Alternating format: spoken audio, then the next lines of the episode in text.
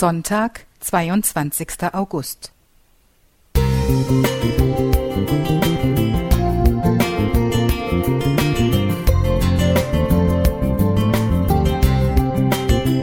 Ein kleiner Lichtblick für den Tag.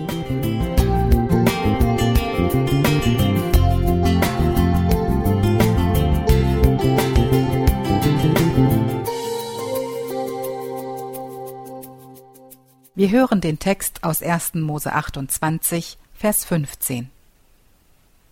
Und siehe, ich bin mit dir und will dich behüten, wo du hinziehst. Denn ich will dich nicht verlassen, bis ich alles tue, was ich dir zugesagt habe. Er war ein schlauer Fuchs. Jedenfalls dachte er es. Für einen Teller Linsensuppe hatte er seinem hungrigen Bruder schon vor Monaten das Erstgeburtsrecht abgeschwatzt, doch als dieser trotz allem den Erstgeburtssegen erhalten sollte, täuschte er seinen alten Vater und log ihn an.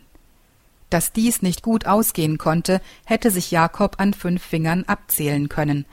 Sein Vater war von ihm tief enttäuscht, und sein Bruder Esau kochte vor Wut und schmiedete Mordpläne. Unter dem Vorwand, sich bei seinen Verwandten im fernen Norden eine Frau aussuchen zu wollen, machte sich Jakob auf den Weg nach Haran. In Wirklichkeit fürchtete er die gnadenlose Rache seines Bruders. Nach etwa zwei Tagesmärschen legte er sich in der Nähe der Stadt Luz schlafen.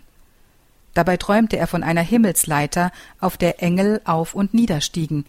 Am Ende der Leiter sah er den Herrn, Jesus, stehen.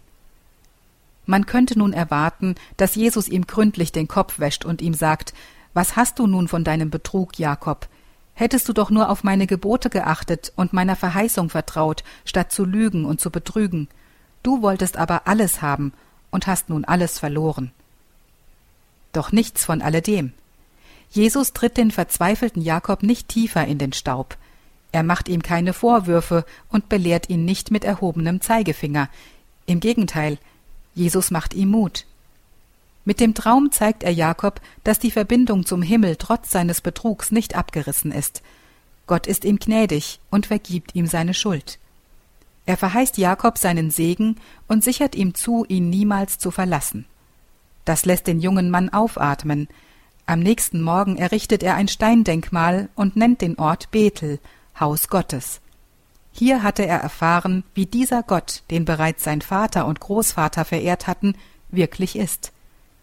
Jakob durfte außerdem erleben, dass es niemals zu spät ist, sein Leben und seine Einstellung zu verändern.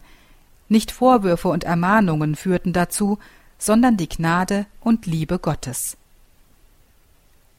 Siegfried Witwer Musik